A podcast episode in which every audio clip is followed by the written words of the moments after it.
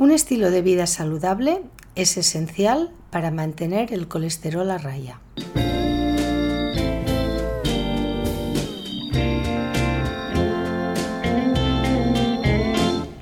Hola, ¿cómo estáis? Soy Josefina Llargués, bienvenidos a mi espacio de salud, un podcast dedicado al bienestar. En el que cada tarde de domingo abordaremos temas relacionados con nuestra salud física y emocional, con una vida más tranquila y sostenible con la ecología y el medio ambiente. Un espacio en el que tampoco faltarán entrevistas a personas que tienen mucho que decir y que aportar en estos ámbitos. Espero que lo disfrutéis. No todas las personas que tienen el colesterol alto deberían medicarse para bajarlo.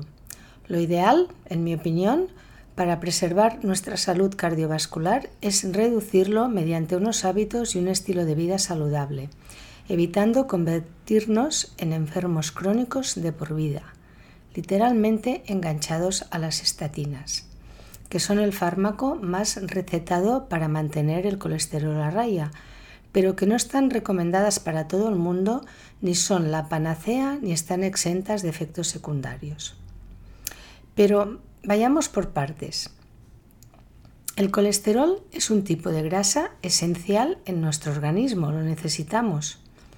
Forma parte de la membrana celular, actúa como precursor de ciertas hormonas en la formación de la vitamina D o de los ácidos biliares, por citar algunos ejemplos. Dos terceras partes del colesterol se fabrican y almacenan en el hígado y el resto procede de la alimentación y también acaba almacenándose en el hígado. La sangre es la responsable de repartirlo donde las células lo necesitan. Las grasas que ingerimos en la dieta se acoplan a unas proteínas que las transportan. Se llaman apolipoproteínas y juntas forman las lipoproteínas en inglés las LDL, que son la abreviatura que nos aparece en las analíticas. Este, este, tipo de lipoproteínas tienen mucho colesterol y poca proteína y se encargan de distribuir el colesterol desde el hígado hacia el resto del organismo. El problema es que tienen un tamaño tan pequeño que pueden depositarse en la cara interna de la pared arterial, con lo cual se forman placas de ateroma. De ahí que se las conozca popularmente como colesterol malo. En cambio, las lipoproteínas eh, que en la analítica nos aparecen como HDL tienen más proteína que grasa y se encargan de retirar el colesterol sobrante de las células y transportarlo al hígado, donde se elimina a través de los ácidos biliares o las heces. Se las conoce como colesterol bueno porque al ser de mayor tamaño no forman placas de ateroma. Añadir que el 80% del colesterol total lo forman las eh, lipoproteínas LDL.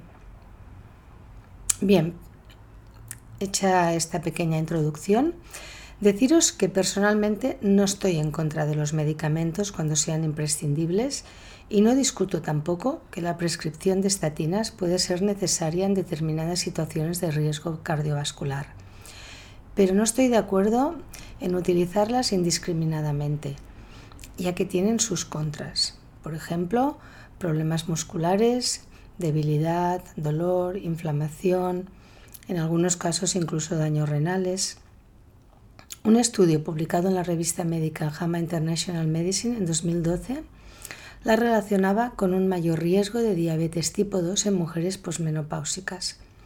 Asimismo, la investigación también la relaciona con un mayor riesgo de desarrollar Alzheimer, ya que una dieta baja en grasas y la toma de estatinas inhiben la producción de colesterol en el hígado, que ya hemos dicho que lo necesitamos. Si te haces una analítica y tus niveles de colesterol malo, LDL, son altos, mi sugerencia es que te informes bien sobre los pros y los contras de los medicamentos para regularlo y lo comentes con tu médico y tomes las riendas de tu salud mejorando tu estilo de vida en general.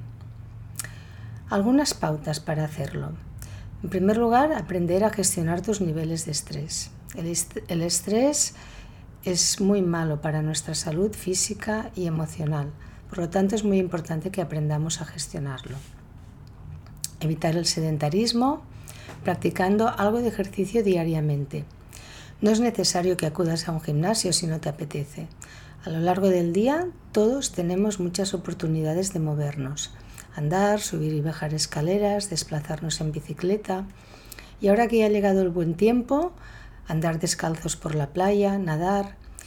Seguro que encontrarás muchos momentos a lo largo del día para mantenerte activo. Evita también las grasas hidrogenadas o parcialmente hidrogenadas, que ya sabes que están presentes en todo tipo de alimentos procesados, en bollería, en margarinas, en salsas.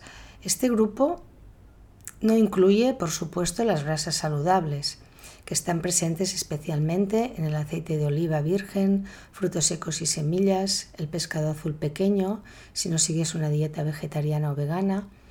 Las grasas saludables, repito, son indispensables para nuestra salud. Las que debemos evitar, evitar a toda costa son las que están procesadas. También es importante aumentar el consumo de fibra, incluyendo gran cantidad de verduras de hoja, de hoja verde y de verdura en general tanto cocinada como en forma de gazpachos o ensaladas, que en realidad es lo que más apetece cuando el calor aprieta. Asimismo, no te olvides tampoco de las legumbres y los granos integrales, y no abuses de los que tengan gluten. Y cuando comas fruta, como por ejemplo peras o manzanas, procura comerlas siempre con piel, porque la piel, además de muchos nutrientes, también es muy rica en fibra. Evita la sal de mesa, la refinada. No estoy hablando de la sal marina integral, que esa sí que la puedes utilizar. Destierra el azúcar de tu alimentación. Ya hablé en otro podcast del azúcar y en mi opinión, junto con los procesados, es uno de los pseudoalimentos que deberíamos evitar al máximo. Les llamo pseudoalimentos porque tienen apariencia de alimento, pero en realidad nada tienen que ver con la comida de verdad. Por lo tanto, el azúcar y los dulces intenta reducirlos o evitarlos al máximo.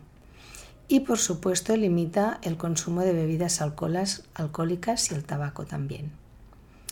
También puedes incluir en tu dieta infusiones de alcachofera, cardo mariano, diente de león, cúrcuma, boldo. Todas estas plantas son ideales para mantener la salud de tu hígado y regular los niveles de colesterol.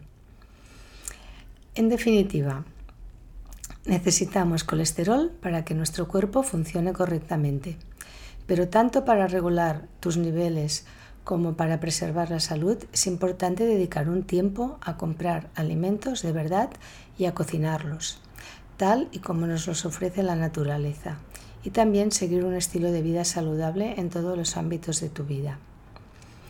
No dejemos a nuestro médico la responsabilidad de solucionar nuestros problemas si puede ser con alguna píldora milagrosa que comporte poca o ninguna dedicación por nuestra parte. Seamos parte activa de nuestro bienestar, porque los beneficios son muchos. Que tengas una feliz semana.